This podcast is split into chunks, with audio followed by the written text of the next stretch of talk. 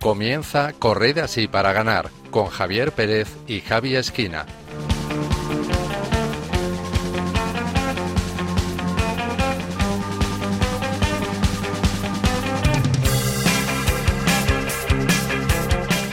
Buenas noches, queridos oyentes, y bienvenidos un mes más a una nueva entrega de Corred así para ganar, un programa de fe y deporte de Radio María. Acabamos de comenzar el verano y comienza una época en que tendremos más tiempo libre. Los horarios pueden cambiar y aprovecharemos para descansar, pero eso sí, debemos tener en cuenta que Dios no se va de vacaciones y que no debemos descuidar nuestra relación con Él. De hecho, en verano podemos aprovechar para ir de ejercicios espirituales, hacer alguna peregrinación como el Camino de Santiago o visitar algún santuario mariano, para llevar a cabo alguna actividad que el resto del año, pues por falta de tiempo, no podemos. Y además, si esa actividad piadosa va acompañada de actividad deportiva, pues mucho mejor, porque como hemos visto muchas veces en nuestro programa, la fe y el deporte pueden ir de la mano. Por cierto, que una de esas actividades de las que hablamos puede ser una peregrinación a un santuario dedicado al Sagrado Corazón de Jesús, cuya solemnidad celebramos este viernes. Este año además será muy especial pues se cumple el centenario de la consagración de España al Sagrado Corazón, una efeméride que podrán seguir con Radio María el próximo domingo, cuando se retransmitirá en directo desde el Cerro de los Ángeles de Getafe, en Madrid, la Santa Misa en la que tendrá lugar la renovación de dicha consagración. Para ello todavía, todavía quedan unos días y mientras tanto en Correza Sí para ganar queremos ofrecerles un rato de fe y entretenimiento con el que disfruten tanto que se acuerden de volver el próximo cuarto martes, que es cuando emitimos. Para que esto sea posible, contamos con la compañía y el trabajo de Marta Troyano. Buenas noches, Marta. Hola, buenas noches, Javi, Javi, y buenas noches a todos los oyentes de Radio María. Bueno, ¿qué tal se presenta este verano? Bueno, pues un poco duro porque tengo a mitad de julio el examen de la oposición, entonces eh, se presenta estudiar a muerte y luego ya, pues después eh, veremos. Supongo que haré alguna excursión o algo, pero en principio no, no salgo de casa. Bueno, es el 20 de julio el examen, ¿verdad? Sí, así es. Pues que se acuerden nuestros oyentes de rezar por, por ese examen tan importante de Sí, por oposiciones. favor, a todos los santos, al Señor y a todos los santos. Eso es verdad. Tam- contamos también con la compañía y el trabajo a los mandos de control técnico de Javi Esquina. Buenas noches, Javi. Hola, buenas noches Javi, buenas noches Marta. Y Marta, estás en mis oraciones desde que sabía que estás en posiciones. Bueno, y Javi, ¿tienes algún plan para este verano? Bueno, estoy de vacaciones. Ah, mira. Como se nota aquí en la música, estoy de vacacioncillas. Sí, sí. Pero bueno, tú sabes que esto funciona siempre. Sí, sí, muy bien. Bueno, pues después tendremos también con nosotros a Yasmín Rivera desde Costa Rica y a Dani García. Por último, le saluda un servidor, Javier Pérez. Comenzamos.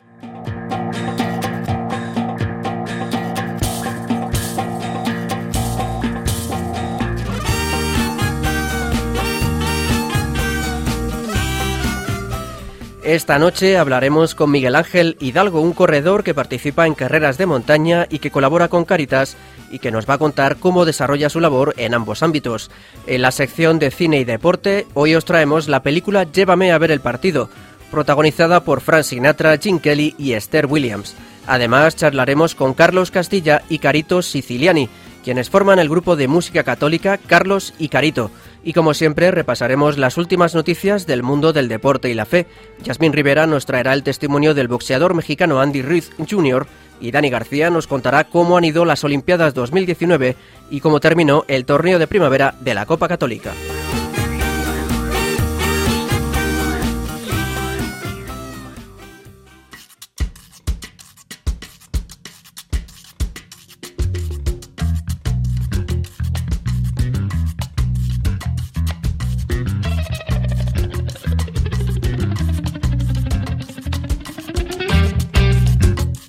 Los colegios diocesanos de Orihuela, Alicante, celebran las primeras jornadas deportivas solidarias. Deporte y solidaridad fueron los protagonistas el viernes 17 de mayo de las primeras jornadas deportivas solidarias organizadas por los colegios diocesanos de Orihuela Alicante.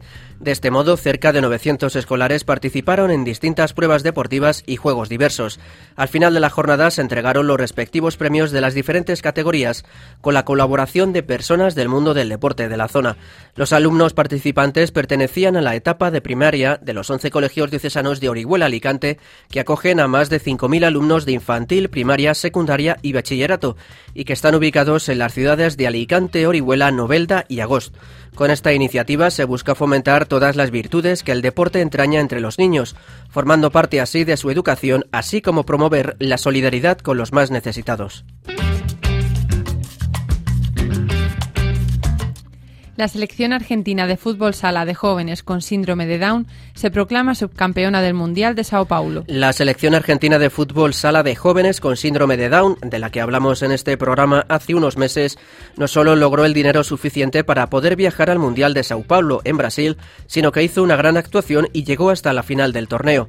En el encuentro celebrado el 4 de junio, los argentinos se enfrentaron a Brasil, la anfitriona, contra la que perdieron 7-5 tras un partido trepidante en el que llegaron a remontar un 5-0 en contra. El entrenador del equipo, Juan Manuel Velárdez, manifestó al canal, al canal TNT Sports su satisfacción por lograr el subcampeonato del Mundial. La verdad que era inesperado. Yo lo que salí de, de acá cuando me fui era con jugar los cinco partidos. De hecho, jugamos los cinco partidos y una vez que estuvimos en semifinales, que ya estábamos en los cuartos, nos, pichó, nos picó el bichito y teníamos muchas ganas. Y los chicos lo demostraron, estos jugadores ya no son chicos, son jugadores. Le ganamos al campeón del mundo, en su momento que era Italia, y de ahí ya, ya nos dio el envión para llegar a la final, que hicimos un partidazo impresionante. El camino de Argentina en este torneo comenzó precisamente con Brasil, contra la que ya perdió por 5-2, pero luego el combinado albiceleste se recuperó y ganó tres partidos consecutivos, lo que le llevó a la final. Los jugadores argentinos ganaron 4-2 a Portugal, lograron la victoria contra Perú, golearon 11-0 a Chile y en las semifinales vencieron 5-2 a Italia, la anterior campeona del mundo. El Getafe Club de Fútbol visita el Cerro de los Ángeles. El Getafe Club de Fútbol, tras terminar la liga en quinta posición, visitó el pasado 19 de mayo la ermita del Cerro de los Ángeles de Getafe para ofrecer su temporada a la Virgen de los Ángeles y sumarse también a la celebración del centenario de la consagración de España al Sagrado Corazón. La plantilla, el cuerpo técnico y la junta directiva del equipo se pusieron a los pies de la patrona de la diócesis de Getafe, a la que ofrecieron una corona de flores y una bufanda del club.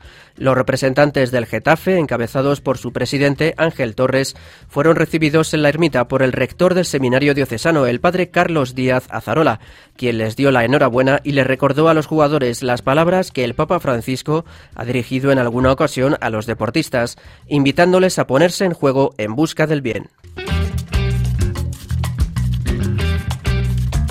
Los seminaristas africanos ganan la Clericus Cup del Vaticano. El equipo formado por seminaristas africanos del Pontificio Colegio Urbano de Propaganda Fide se alzó con el triunfo del Campeonato de Fútbol Clericus Cup, torneo organizado por el Vaticano en el que compiten equipos de los diferentes seminarios de Roma.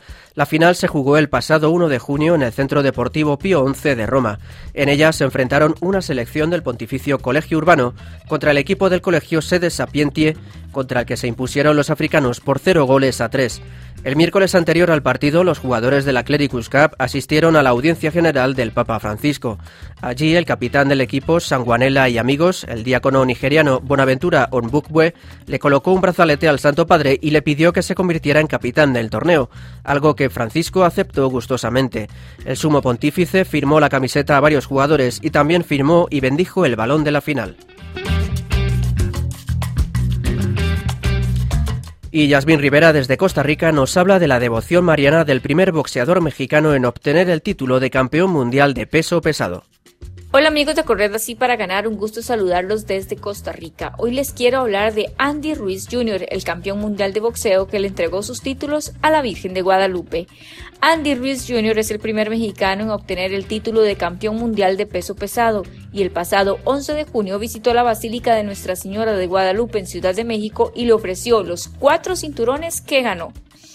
El primero de junio de este año, en el Madison Square Garden de Nueva York, tal y como informa el medio católico Así Prensa, Andy derrotó al boxeador Anthony Joshua, coronándose campeón de la Organización Mundial de Boxeo, la Asociación Mundial de Boxeo, la Organización Internacional de Boxeo y la Federación Internacional de Boxeo. En la Basílica de Guadalupe, donde se encuentra la tilma de San Juan Diego con la imagen original de la Virgen, permaneció Andy Ruiz Jr. acompañado de su comitiva por cerca de dos horas. Recorrió el complejo, oró y contempló a Santa María. El boxeador mexicano estadounidense también visitó la capilla de indios que en su interior conserva el primer lugar, donde se expuso y veneró la imagen original de la Virgen de Guadalupe, más conocida como la Morena. Bien amigos, esto es todo por hoy. Les recuerdo nuestra frase de cierre pronunciada por Santa Juana de Arco. Nosotros libramos las batallas, pero es Dios quien nos da la victoria. Hasta la próxima. Muchas gracias Yasmín y hasta el próximo programa si Dios quiere.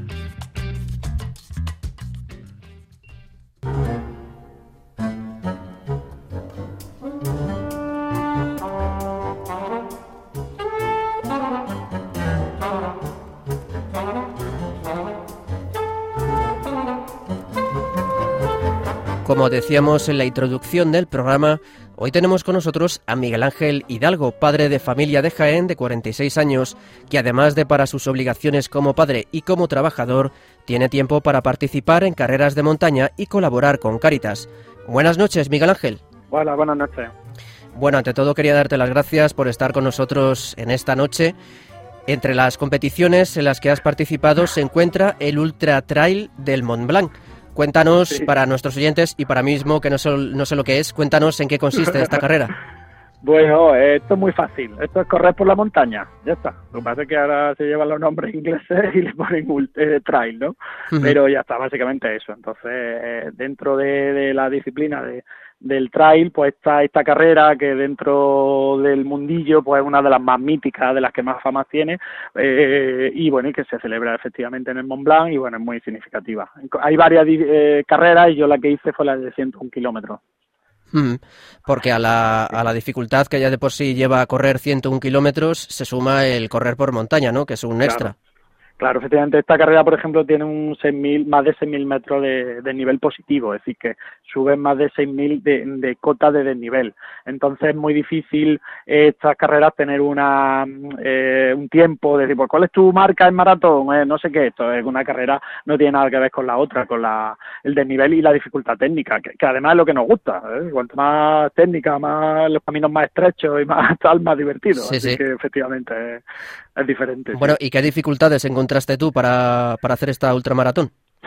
Bueno, pues las dificultades casi si me apura eh, antes, ¿vale? Porque es una carrera que hay que tenerle respeto y sobre todo, bueno, los que no somos amateurs y no vivimos de esto y es un esfuerzo de, de preparación, de sacar tiempo a la familia, al trabajo, de madrugar, de, y, lo pasan mal antes. A ver, luego allí yo estuve disfrutando. Yo estuve con la cámara y estuve, eh, obviamente no iba a ganar, me daba igual que dar el 1000 que el 1500 y yo estuve parando y grabando, por ejemplo, pues la luz, eh, la luna es muy bonito cuando cuando sale, la puesta de sol y bueno, eh, luego hay momentos menos menos bucólicos. Recuerdo una pequeña torcedura que, que me hice, pero bueno, la pudimos resolver y bueno, en casi 24 horas, perdí 22 horas y pico, pues hay tiempo para todo. Así que bueno, pero pero va, una mucha suerte de poder disfrutar una cosa así que no todo el mundo por por economía o por salud o por tal y yo me considero un privilegiado, además era consciente desde desde el primer minuto estaba dando gracias a Dios y, lo disfruté mucho, la verdad.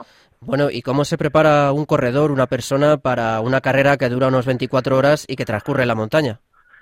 Claro, bueno, pues ahí solemos hacer, yo y en el club en el que estoy, una llamada a la cautela, ¿no? Quizá ahora nos metemos un poco todos, pecamos de postureo en las redes sociales, del más difícil todavía, y hago una llamada a la, cautela y a la responsabilidad. Es decir, no, a veces creo que la gente eh, peca de, exceso de optimismo, de poca preparación y se mete, como decimos, en camisa de once varas. Entonces, en mi caso, respondiendo a tu pregunta, pues poco a poco. Empieza por carreras más cortas, empieza, te empiezas a sentir bien, empieza, en fin, ves que tu cuerpo va respondiendo y luego pues lo típico también de que algún amigo dice, oye, ¿y si nos apuntamos tal? Porque además en esta carrera tienes que estar haciendo durante dos o tres años puntos de otras carreras, es decir, como, ¿vale? Como una, como la, ahora que está la selectividad, pues casi, ¿no? Es decir, a ver si tiene, para asegurar un poco que no, que hay cierta, cierto control de, que la gente sabe dónde se mete. Entonces, bueno, un poco eso, poco a poco, la verdad, no disfrutando de la etapa eh, y no quemando etapas demasiado rápido. Claro, quería preguntarte también por qué prefieres, o si prefieres correr en montaña o en el campo a correr por la ciudad, ¿qué diferencias hay? Sí, bueno, bajo mi punto de vista muchísimas. Es decir, yo ya no me veo corriendo ni en pista, ni en, asfalto, ni haciendo maratones así urbanas. Eh, es que el contacto con la naturaleza a mí es que me equilibra, me conecta con muchas cosas y bueno, muchas veces decimos que lo que nos ahorramos en, en psicólogos con, al tener la suerte, yo vivo en Jaén también, que es una ciudad que tenemos el monte literalmente a cinco minutos de casa y, me conecta con muchas cosas. Yo la, verdad es que el contacto con la naturaleza me, me equilibra, como he dicho, y, y bueno, esa, esa, es la mayor aportación. Yo de hecho voy sin casco, cuando a veces entreno con compañeros, otras veces voy solo y me gusta me gusta pensar en mis cosas, me gusta, entonces de verdad que es muy, es muy parecido a orar. Yo a veces aprovecho para, para poner cosas en orden y para intentar cuadrar cosas y es muy espiritual, la verdad. Claro, además me imagino que físicamente el, el, correr sobre asfalto, que es una superficie dura, es muy distinto a correr sobre tierra, que quieras o no algo amortiguará la pisada, me imagino. Sí, sí, es, menos lesivo. Es cierto que puedes tener a lo mejor riesgo de alguna torcedura de tobillo y tal, pero bueno, se te ponen los tobillos fuertes, ¿sabes? Pero sí, yo eh, creo que es menos lesivo. Y luego también, en general, en general, es menos competitivo, en el sentido de estar eh, la en asfalto, pues la serie, a tanto el, kilómetro, a tanto tal, eh, mirando el crono. Y aquí es un poco más por sensaciones y, bueno, luego gente muy competitiva, claro, como en todo, gente en la que son buenos y buenas. Pero en general es otro rollo vamos a decirlo así, ¿no? Y, es más, te olvidas del reloj, oye, pues íbamos a una tirada de tantos kilómetros, de tanto tiempo, pero, pero menos angustioso en ese sentido. Claro, me imagino que en vez de ir mirando el cronómetro vas mirando el paisaje. Sí, sí, sí. Y escuchándote y sí, sí, bueno, es que de verdad que yo yo invito, eh, invito a toda la gente, es una disciplina en contra de lo que pueda parecer muy inclusiva, si hombre, alguien con, un mínimo de, de, fuerza voluntad y de, y de, forma física a su nivel, empezando poco a poco, no hay que hacer carreras de 100 kilómetros ni muchísimo menos, pero animo, animo cada uno y cada uno a su ritmo porque es muy, ya digo, más inclusivo de lo que pueda parecer. También quería preguntarte, cambiando un poco de tercio, sobre tu labor en, en Caritas. Háblanos un poco de ella y, bueno, dónde colaboras y cuál es tu labor exactamente. Sí, bueno, mi labor es lo de menos, pero bueno, sí, en el sentido de que yo me siento un privilegiado de poder, de poder estar de voluntario en un programa eh, que lleva Caritas de Cesana de Jaén, que se llama Proyecto Candela, y nos dedicamos a acompañar a mujeres en contexto de prostitución. Entonces, bueno, la, la importante son ellas y, realmente eh, me siento muy privilegiado de poder, de poder estar ahí, eh, acompañándolas sin juzgarlas y, bueno, haciéndoles ver que tienen derechos, que, que son dignas de, de que alguien las escuche y que son hijas de Dios. Entonces, un proyecto muy bonito, la verdad. Además de, me imagino que en tu trabajo, en tu labor en, en Caritas, además de ayuda material, ¿has notado alguna vez la necesidad de ayuda espiritual, de que conozcan a Cristo, de que eso se sientan amadas por, por Dios? Sí, la verdad es que eh, bastante, bastante son personas, sobre todo las que son de origen latinoamericano, muy creyentes, pero, pero una fe viva, ¿no? Que a pesar de las dificultades eh, siempre están diciendo gracias a Dios y siempre eh, bendiciendo y luego nos mandan mensajes de WhatsApp con, con alabanza y con de verdad. Y hay algunas, me estoy acordando ahora mismo de una, que, que bueno, a mí me da unas lecciones de fortaleza y de fe que yo en circunstancias mucho, vamos, mucho menos difíciles que me ha tocado vivir mi vida, lejísimo, y, a veces dudo y a veces tal, y ellas tienen una fortaleza, eh, vamos, que a mí me dan ejemplo, y recuerdo algunas que, que sí, que no han pedido confesión, que no han pedido acompañarla a misa, y, y sí, sí, realmente un pilar eh, muy fuerte. Quería preguntarte cómo animarías tú a, a, la gente a colaborar con Caritas o cualquier otro servicio para, para ayudar a los demás. Bueno, pues yo primero diría que se que se analicen, que se cuestionen, que se que digan desde que cuestionen desde dónde van a acercarse a los demás, acompañar, me gusta más la palabra acompañar que ayudar, y que primero sea eso, primero sea un proceso personal. Y si dentro de ese proceso personal, de tu, de tu fe o de tu vocación, de tu servicio, eh, está acompañado a los demás, pues estupendo, pero siempre desde la reciprocidad y desde, y desde el tú a tú. Eh, es lo único que diría. Es decir, yo, yo, vamos, no me cabe la menor duda de que yo recibo más de lo que aporto. Mm. Antes lo has comentado un poco por encima. ¿De qué manera eh, el deporte te ayuda a vivir un poco pues otras áreas de tu vida como tu labor en Cáritas, tu familia, la fe? Sí. Mm. Yo la, la, sensación, creo que lo he dicho, es de equilibrio. creo que es una faceta más, en fin, ni, muchísimo menos es la más importante, vamos a decirlo así, es decir, por lo más importante en mi familia. Y, pero bueno, me equilibra, la verdad es que me equilibra, me hace. Luego también descubre eh, aspectos tuyos, sobre todo en carreras de cierta distancia, de, afán de superación, de, de, tirar de donde no hay, ¿no? De, y, bueno, te empodera, ¿no? Una palabra que está ahora muy usada y son lo que a mí un poco más me aporta. ¿no? Luego la naturaleza, aunque no lo parezca, yo lo considero un deporte de equipo. He hecho algunas carreras por, por equipo, aunque sean disciplinas a priori individuales. Y bueno, eh, siempre estamos relacionados con el deporte, la verdad. Estudié magisterio de educación física y siempre me gusta un poco el, el ir un poquito más allá. Hmm. Bueno, y cuéntanos cuál es la próxima carrera en la que tienes previsto participar. Bueno, pues ya, voy de, capa caída, ¿eh? Entonces ya, yo creo que ya no sé si voy a hacer carreras tan tan tochas como decimos, como he hecho. Los años se van notando, ¿verdad? Sí, un poco la, la motivación, hay otro elemento, es muy, la verdad me siento muy muy lleno de otros aspectos, muy, y entonces, bueno, pues va, eh, piezas del puzzle pues se van llenando de otra forma, ¿no? Y ahora, bueno, de todas formas tengo con dos amigos ahora en septiembre en una zona muy bonita de, de Jaén, de la, zona que conoceréis de Cazorla, Segura y Las Villas, pues bueno, en una aldea y vamos a una carrera de 50, pero bueno, ya, ya mucho más tranqui, ¿no? Un poco un poco para estar con los amigos, vamos. Hay gente que queda para, no sé, echar un partidillo o jugar al tenis, pues nosotros quedamos a... Y en este caso además tenemos la suerte que nos acompaña la familia y lo hemos pensado más en plan fin de semana rural. Claro, muy, una iniciativa muy, muy bonita, la verdad. Bueno, y para ir terminando, sabes que en este programa es tradición que nuestro invitado, nuestro entrevistado, nos recomiende una canción para el final del programa. ¿Qué canción nos recomiendas tú? Bueno, pues la de Conquistando el Paraíso de Evangelis, eh, porque primero, bueno, la, la película me, me, marcó en su momento, además recuerdo una, experiencia de, de, unos amigos en misión en Ecuador donde, donde esa música sonaba recurrentemente y luego además pues porque es la carrera con la que se da inicio a la Ultra del Mont Blanc. ¿no? Entonces cuando está allí eh, miles de personas de decenas y decenas de países eh, y con esa se hace el silencio y suena de, forma tronadora esa esa música, esos acordes, pues que me pone la piel de gallina. De hecho, es la música que tengo de llamada en mi móvil, ¿sabes? Así que bueno, invito a que a que la reflexionemos, a que la interioricemos y es un poco la, mi, mi recomendación. Muy bien, bueno pues Miguel Ángel Hidalgo, padre de familia de Jaén de 46 años, que como decíamos tiene tiempo para sus obligaciones como padre y como trabajador para practicar carreras de montaña y también colaborar con Caritas. Sobre todo ello nos ha hablado en nuestro programa en Correza así para ganar. Y bueno, Miguel Ángel, muchísimas gracias y, hasta la próxima. Nada, vosotros. Buenas noches.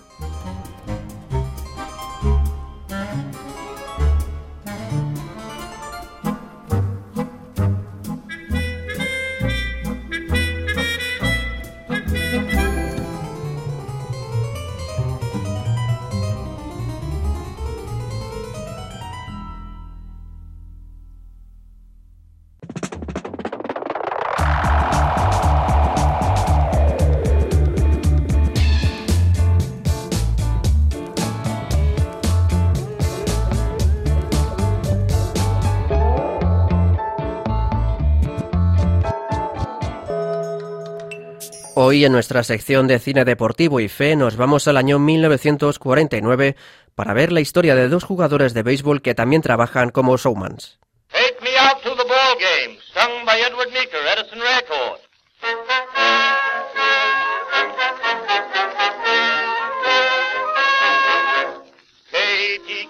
was baseball En este programa os recomendamos la película Llévame a ver el partido del año 1949, protagonizada por Frank Sinatra, Gene Kelly y Esther Williams. Nos narra la historia de dos jugadores de béisbol, O'Brien y Denny, que además trabajan haciendo espectáculos con canciones y bailes y disfrutan de noches de fiesta. Golpe bajo, eso fue nada más. Mm, ¿Cómo tengo que decirte que para pelear elijas a alguien de tu talla? No hay nadie de mi talla. Podía haber noqueado a ese tipo con un solo dedo, solo que no quise lastimarme las manos. Ah, seguro. No iba a presentarme al entrenamiento con las manos estropeadas. Oye, ¿qué te parecen estas fotografías? Para los chicos del parque. ¡Eh! Soy yo. La mía no tardará en estar en la fachada de un teatro. Tú y tus espectáculos. Eh, Será emocionante volver de nuevo al viejo juego del béisbol. Estoy oyendo a los boceadores. ¡Bateadores para hoy! Rube Waddle y RC Shriek. Es emocionante, ¿no es cierto? sí, muchísimo. Cuando pienso en las damas que me he perdido por tener que estar en la cama a las 10 en punto. Pero hasta las 10 puedes jugar a las damas. No, señor hermano. Prefiero un vodevil a cualquier hora. O mejor un show musical. 50 chicas, 50. O mejor un centenar de chicas, un centenar. Oh, muchacho. Sí, supongo que sería más divertido que jugar a las damas. ¿Lo supones? ¿Sabes, Denny? Ya eres lo bastante mayorcito para saberlo. Bueno, te diré la verdad, Eddie. Eh, Últimamente he pensado mucho en el amor y en las chicas. No. Sí.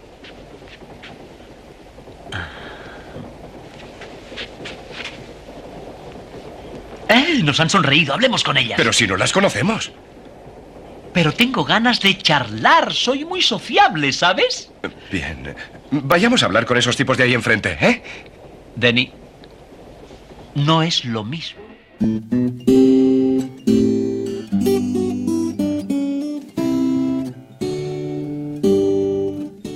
Sin embargo, la llegada de un nuevo propietario al equipo, Cace Higgins, desbarata sus planes de compaginar ambas actividades. Cuando ellos esperaban a un señor rechoncho, resulta que Cace Higgins es una chica joven a la que O'Brien intenta seducir antes de saber que era la propietaria.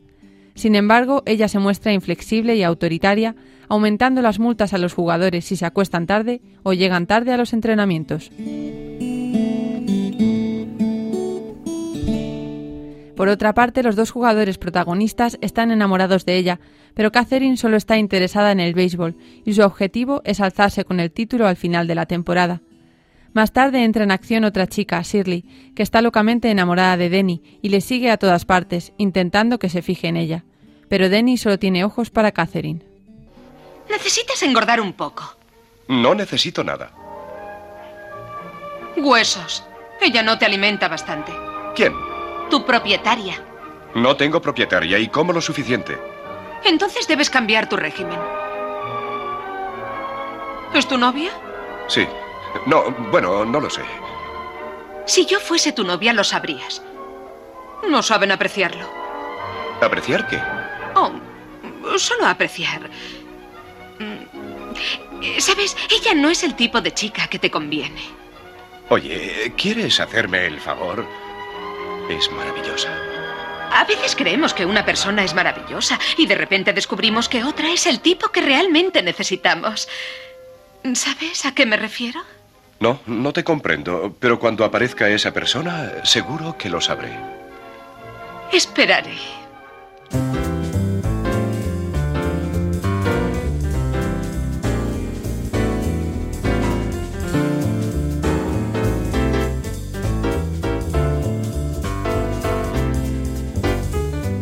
Take me out to the ball game. En este aspecto podemos ver reflejada nuestra actitud ante la voluntad del Señor, cuando muchas veces nos empeñamos en, algo que nosotros queremos sin tener en cuenta lo que, el Señor, que lo que el Señor quiere para nosotros colmará y superará todos nuestros deseos y expectativas, pero hay que dejarse encontrar por el Señor para que Él nos abra los ojos. Es lo que finalmente le pasa a Denny, que se da cuenta de que a quien realmente quiere es a Shirley. O'Brien finalmente conquista a Catherine y la temporada va viento en popa, con ventaja para su equipo, que si sigue en esa buena racha se alzará con el título. Pero un grupo de corredores de apuestas que han apostado por la victoria de otro equipo se las arreglan para convencer a O'Brien, que es el jugador más destacado, de que podrá participar en un vodevil para el que tiene que ensayar todas las noches y acudir a los entrenamientos sin ningún problema. Buenos días. Hola, muchachos. Hola, señor Logan, ¿cómo está? Bien, quiero charlar un poco contigo, Eddie. Voy a buscar el periódico, volveré enseguida. ¿No quiere sentarse, señor Logan? Gracias. Bien, usted dirá. Sabes, me gustó mucho vuestra forma de actuar anoche en la fiesta. Sí, me gustó mucho. Gracias, señor Logan, pero ¿qué pretende usted? Sabes, me gustaría abrir un local. Un lugar grande y elegante para gente acaudalada. Sí, me gustaría mucho. Gracias, señor Logan, pero ¿qué pretende usted con todo esto? Podría emplearos en el espectáculo. Bueno, ¿cuánto piensa pagarnos? Últimamente os han hecho mucha publicidad. Podría doblar vuestro último salario en el vodevil. Trato hecho. Bien, ¿cuándo podéis empezar? Cuando haya terminado la temporada de béisbol. ¿Hasta entonces? Uh, ¿No pretenderá usted que lo dejemos ahora? Prácticamente hemos conquistado el campeonato. Yo no estoy interesado en el béisbol. Tengo un gran número de chicas esperando para empezar los ensayos. Son 30 chicas. Caramba. 30 chicas. Eh, un ramillete de bellezas. Siento que no podáis hacer. Un momento, señor Logan. ¿No podría esperar un poco? La temporada está prácticamente acabada. Te diré lo que voy a hacer. ¿Piensas quedarte en la ciudad mucho tiempo? Sí, la temporada termina aquí. ¿Podrías arreglártelas para ir por las noches a los ensayos? No, no podría hacerlo. Entonces es inútil seguir hablando. Adiós, Eddie. Un momento. Lo haré, pero... Pero usted tiene que guardarme el secreto. Oh, claro, pero no quisiera meterte en un lío. Te llamaré mañana y te diré cuándo empiezan los ensayos. Sí. Hasta la vista. Hasta la vista. Adiós, amigos. Adiós. ¿Cómo sabe que dará resultado? ¿Con Eddie? Es muy fácil. ¿No viste la cara que puso cuando le dije que había un coro de 30 Ah. chicas? Recuerda lo que una sola mujer le hizo a un tipo llamado Sansón. ¿Era un bateador? Yo ya estoy comprometido. Prepararé el número y cuando termine la temporada te incorporas tú. Claro que tendré que escaparme todas las noches. Tú me encubrirás, ¿verdad? ¿Qué otra cosa puedo hacer? Soy tu amigo, ¿no? Buen muchacho. Pero no podrás ensayar toda la noche y jugar al día siguiente. Un par de partidos malos y perderíamos el campeonato. Deja de preocuparte, ya me arreglaré. Estoy en magnífica forma.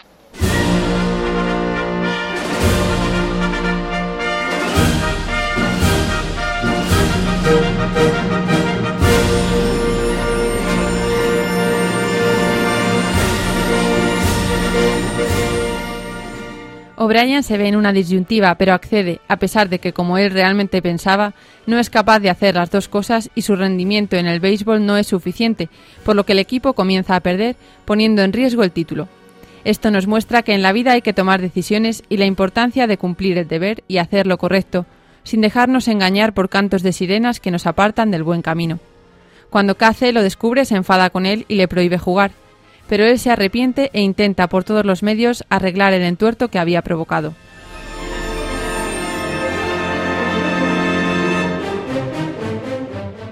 Con un final delirante consiguen solucionar todo y se alzan con el triunfo para posteriormente dedicarse a los espectáculos durante el verano, cada uno con su pareja y todos tan felices.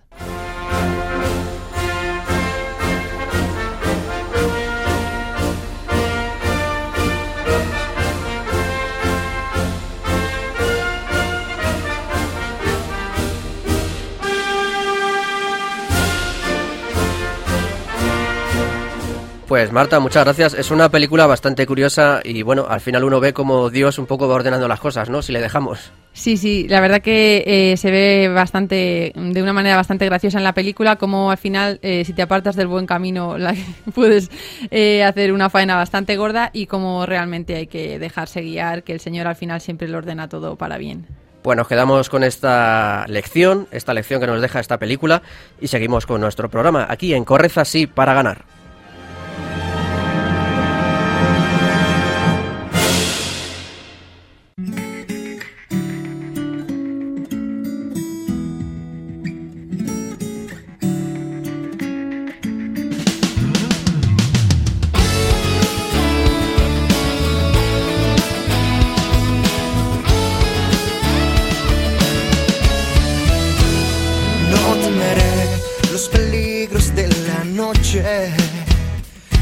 Temeré si camino por la oscuridad. No temeré.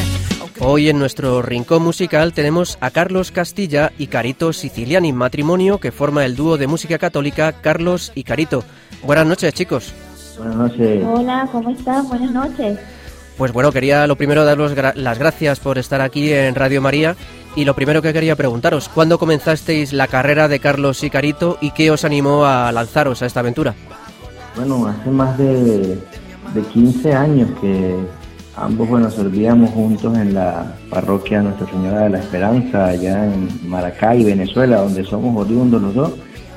Y bueno, fuimos convocados por un sacerdote, eh, Padre Wilmer Díaz, eh, a formar parte de una comunidad de laicos consagrados que llevaba por nombre Años Dei, Cordero de Dios. Y en medio de esos años de servicio, bueno, nació también el amor de, de nosotros y, y bueno, ya también un llamado más profundo a servirle al Señor a través del don de la música de forma comprometida. Mm, Fíjate, quería preguntarte a Carito, para que así también hables tú, pues bueno, quería preguntarte, bueno, como sabéis, eh, este grupo estuvo en el festival que se celebró por el vigésimo aniversario de Radio María. Quería preguntarte, Carito, ¿qué supuso para vosotros participar en este evento? Bueno, la verdad que ha sido para nosotros una bendición enorme poder estar participando, eh, poder conocer más de, de- la iglesia por aquí, por España, y sentirnos partícipes, pues ha sido de verdad de muchísima bendición para nosotros, conocer los grupos, y hemos visto que ha venido como eh, creciendo mucho, ¿no? Eh, la música católica. Y pues ha sido de verdad algo increíble para nosotros y ojalá pues que poco a poco podamos seguirnos este, sintiendo más parte de todo el movimiento de la música católica acá en España. Porque no es el primer festival en el que participáis, porque vi también que he visto en internet que también estuvisteis en el festival Laudato Si del año pasado. El año pasado sí estuvimos en el, en el festival Laudato Si y si Dios quiere este año también estaremos en el multifestival. Y pues sí, hemos conocido muchísimos cantautores y exponentes de la música católica acá en España, Quería gracias a preguntar, estos festivales. Uno de vuestros últimos vídeos es el de Brilla. Eh, ¿Podéis hablarme de esta canción? Hace aproximadamente unos seis años que nació esta canción. Estábamos Carlos y yo en Venezuela aún todavía en el proceso de, de, de, este primer CD, de esta primera producción como Carlos y Carito. Y pues eh, a mí me gusta mucho componer con la guitarra. Entonces yo soy de las que eh, consigo un ritmo y tengo el ritmo en la cabeza y entonces voy con Carlos y entonces entre ambos terminamos como de hacer la idea. Él, él me ayuda mucho con la letra y pues también con el con la música. Entonces entre ambos hacemos un- como una especie de de ¿cómo ayúdame? Como un de ensamble, algo así. de composición. Sí, exacto. Mm, Pues si queréis la escuchamos un poco. Corazón,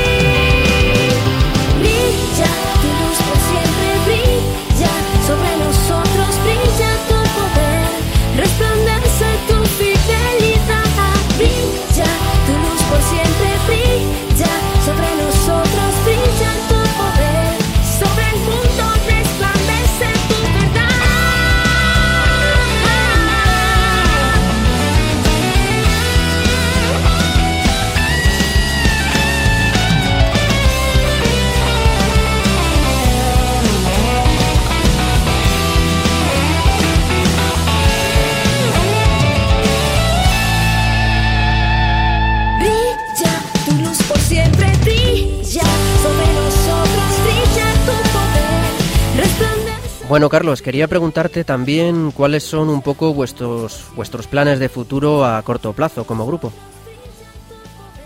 Bueno, actualmente nos encontramos en plena fase de producción de nuestro segundo material, el cual, pues de manera logística, pues queremos promocionarlo de una forma más específica en España. Con el primer material, pues nosotros prácticamente fue un, un disco con el que estábamos dejando Venezuela, nuestro país, movidos en fe.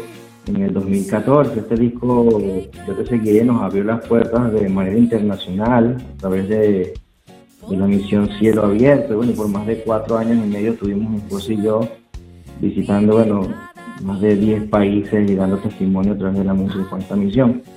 Ahora que como familia estamos aquí en España, yo por mis hijos, por tener la doble nacionalidad, estamos ahora acá, pues queremos de alguna forma también respondiendo eh, nuestro llamado en la música, pues a, seguir evangelizando y a sembrar, pues ya más en, en esta tierra, pues hemos decidido pues retomar la, la, la, producción ya una vez que estamos un poco más estables como familia aquí.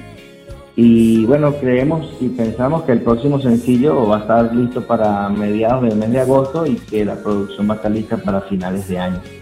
Así Ajá. que, bueno, seguimos dando pasos. Aquí también ya ahora vivimos en Córdoba y estamos, fuimos llamados por el obispo a ser parte de- del sínodo para los jóvenes aquí en Córdoba que termina en el 2022 con la JMJ de Lisboa. Así que bueno, también estamos sumados en este megaproyecto acá pastoral y, y contentos ¿no? de que ya en un año de estar acá, pues el Señor nos esté abriendo puertas y usando de esta manera.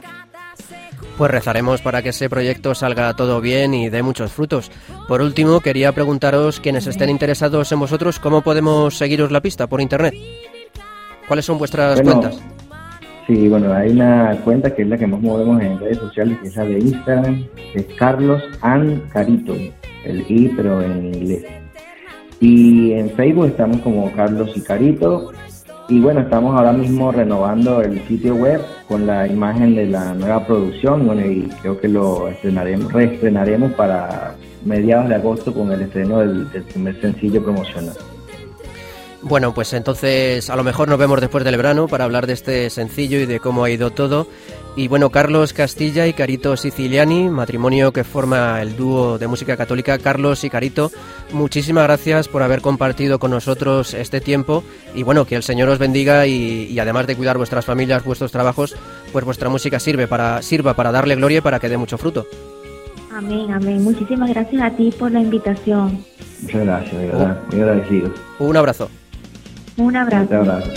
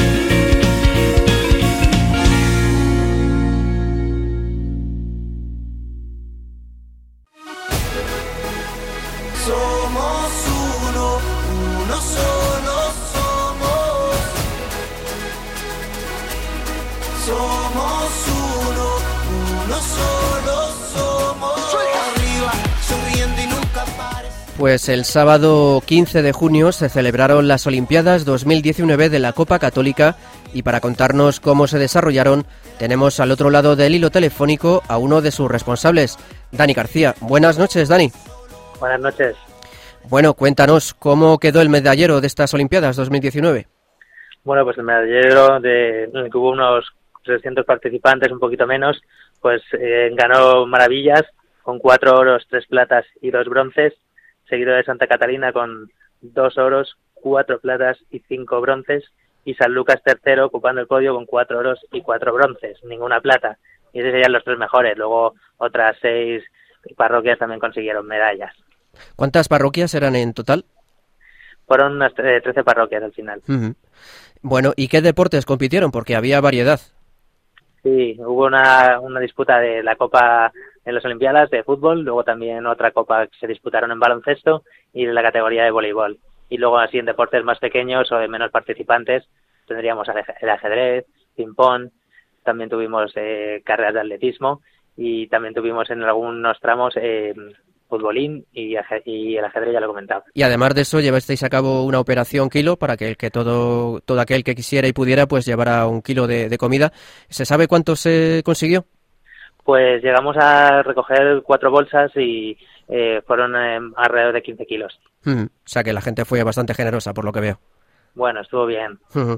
Y cuéntanos, antes de eso, en el anterior programa lo veíamos, se disputó por fin la fi- las finales del torneo de primavera. ¿Quién ganó este torneo? Pues mira, el campeón de la Liga de Campeones al final fue la parroquia de la Asunción, de la Anunciación, perdón, y el trofeo a Fair Play eh, se lo llevó Santa María, de Majadahonda. Ujú. Y luego también, como saben nuestros oyentes, había un torneo de consolación para quienes no pasaron a la siguiente ronda. ¿Cómo quedó este torneillo? Al final la- las tablas se eh, proclamó campeón. Mm. Y luego también había una supercopa que era entre el- los campeones de la Liga de Campeones y Liga. ¿Quién ganó este...? este... Pues al final esa no se pudo disputar por falta de fechas. Estábamos ahí pendientes, Mm. pero como se solapó con las Olimpiadas, pues no pudimos jugarla. Claro, de hecho, reco- recordamos a nuestros oyentes que hubo que posponer las fechas de la final por problemas de, pues, de calendario y de, y de agendas. Y bueno, ya por ir, por ir terminando, Dani, que quería preguntarte si tenéis previsto, bueno, volver en primavera, bueno, perdón, volver en otoño, en septiembre-octubre, con un, un nuevo torneo de la Copa Católica. Pues vamos a comentarlo ya reunirnos en septiembre, pero de momento no hay nada cerrado, no hay nada conclusivo. Así que si se anima la gente a organizarlo y a llevarlo, pues habrá. Y si no, pues veremos lo que se puede hacer. Bueno, pues rezaremos para que salga bien la cosa y a ti ya no te veremos hasta después del verano. Así que, Dani, que tengas unas felices vacaciones y si Dios quiere nos encontramos por aquí en septiembre o octubre. Muy bien, igualmente. Un abrazo. Un abrazo.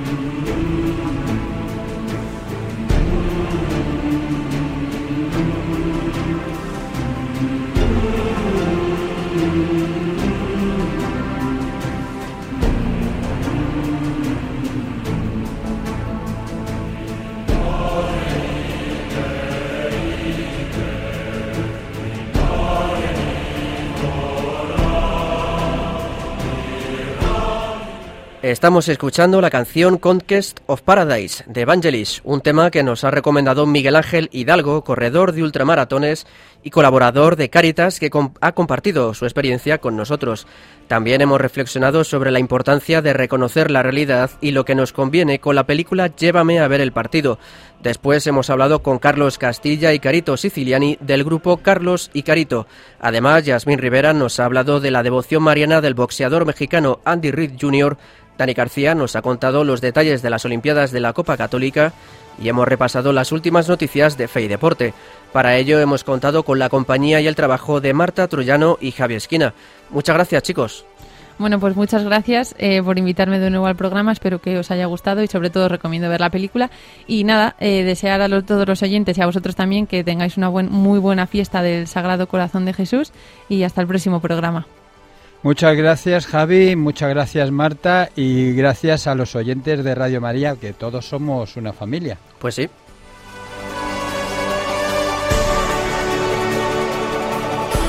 Y a ustedes les recordamos que pueden contactar con nosotros para lo que deseen a través del correo en la dirección correzasí para ganar arroba radiomaria.es. También pueden escribirnos a través de correo postal a Paseo de Lanceros número 2, primera planta 28024 de Madrid, a la atención del programa, y a través de las redes sociales en nuestra cuenta de Twitter, arroba corred para ganar, y con el mismo nombre en Facebook.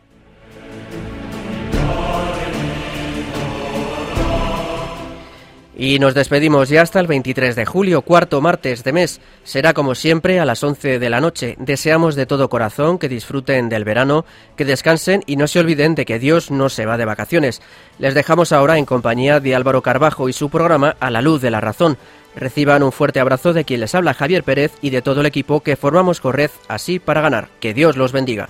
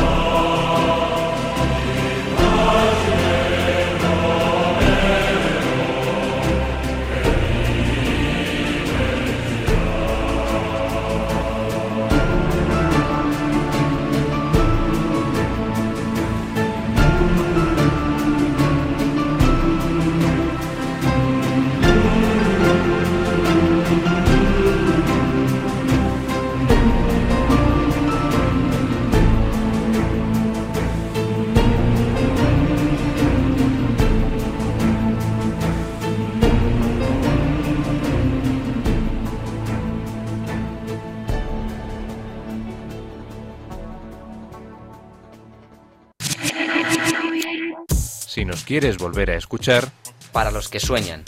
Para los despistados. Para los que corren. Para los que nos escuchan. Para los que desean volver a escucharnos. Para todos nosotros, radiomariapodcast.es.